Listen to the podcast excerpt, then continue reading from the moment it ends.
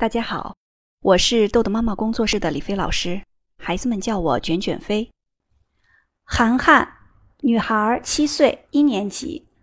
孩子的问题有承诺没行动，哭泣发脾气，总觉得孩子情绪特别容易低落。比如周末上午孩子有课外班，放学接他回家的路上就讨论下午出去玩的问题。他自己说，等下到家要先写作业，把作业完成。然后三点左右开始出去玩，结果到家呢就开始看电视，吃饭也不高兴，一直闹情绪，作业也不写，然后还一直闹着要出去玩。我说说一出去玩回来就晚了，晚上就要熬夜，所以坚持要让他写完作业再出去，结果就是一场大闹。我们家长的期望是什么？孩子说到能做到，按照他自己的安排，按时的完成作业。有问题呢，能跟家长好好的沟通，不可以用这个哭闹去解决问题。那我们的这个情绪管理，孩子其实理智上知道自己应该先写作业，是不是？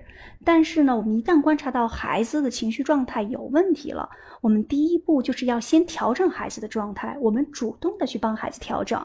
我想孩子别别扭扭的，一直闹情绪，大闹，最后导致的结果是什么？就是学也没学成，玩也没玩成，所以这个时候就主动的家长去帮助孩子调整状态。我在我们这个豆豆妈妈这种寒暑假的好习惯训练的时候呢，有的时候我会看到孩子会心不在焉，我就会主动让孩子停下来帮他调整，聊会儿啊，玩一小会儿啊。后来这个孩子就知道了，早上一来，他写了一会儿作业，这个孩子就跟我说，他说：“这个卷卷飞啊。”我也知道我现在应该写作业，可是今天我怎么都坐不住，浑身痒痒。我说那咱们聊聊。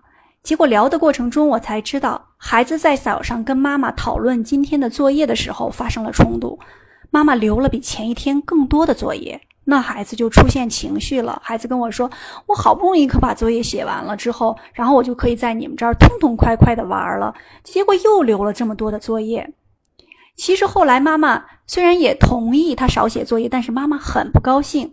她说她不想让妈妈不高兴，心里呢在写作业的时候一直想着这件事儿，然后就静不下心来写作业了。那我跟孩子沟通完，孩子痛痛快快，很短的时间就把作业写完了。他的情绪调整之后，那还多写了一些作业。他说：“卷卷飞，你真强！跟你聊完，我一下子就能自己做主了。”其实我们俩沟通的时间啊，也就用了二十分钟，那孩子写作业就有如神助。所以也建议呢，妈妈也学着去接纳孩子的情绪，并且呢，我们要弹性的处处理这个问题。但是呢，给大家一个诀窍，在我们孩子做事情的时候，我们孩子一旦出现情绪，他的情绪永远都是第一位的，因为我们有一句话叫做“通情才能达理”。我们的情通了，我们的理才能达，对不对？好，今天的内容就到这里结束了。如果您想下载时间管理训练的工具，请关注公众号“豆豆妈妈儿童时间管理”。感谢您的倾听，我们下次再见。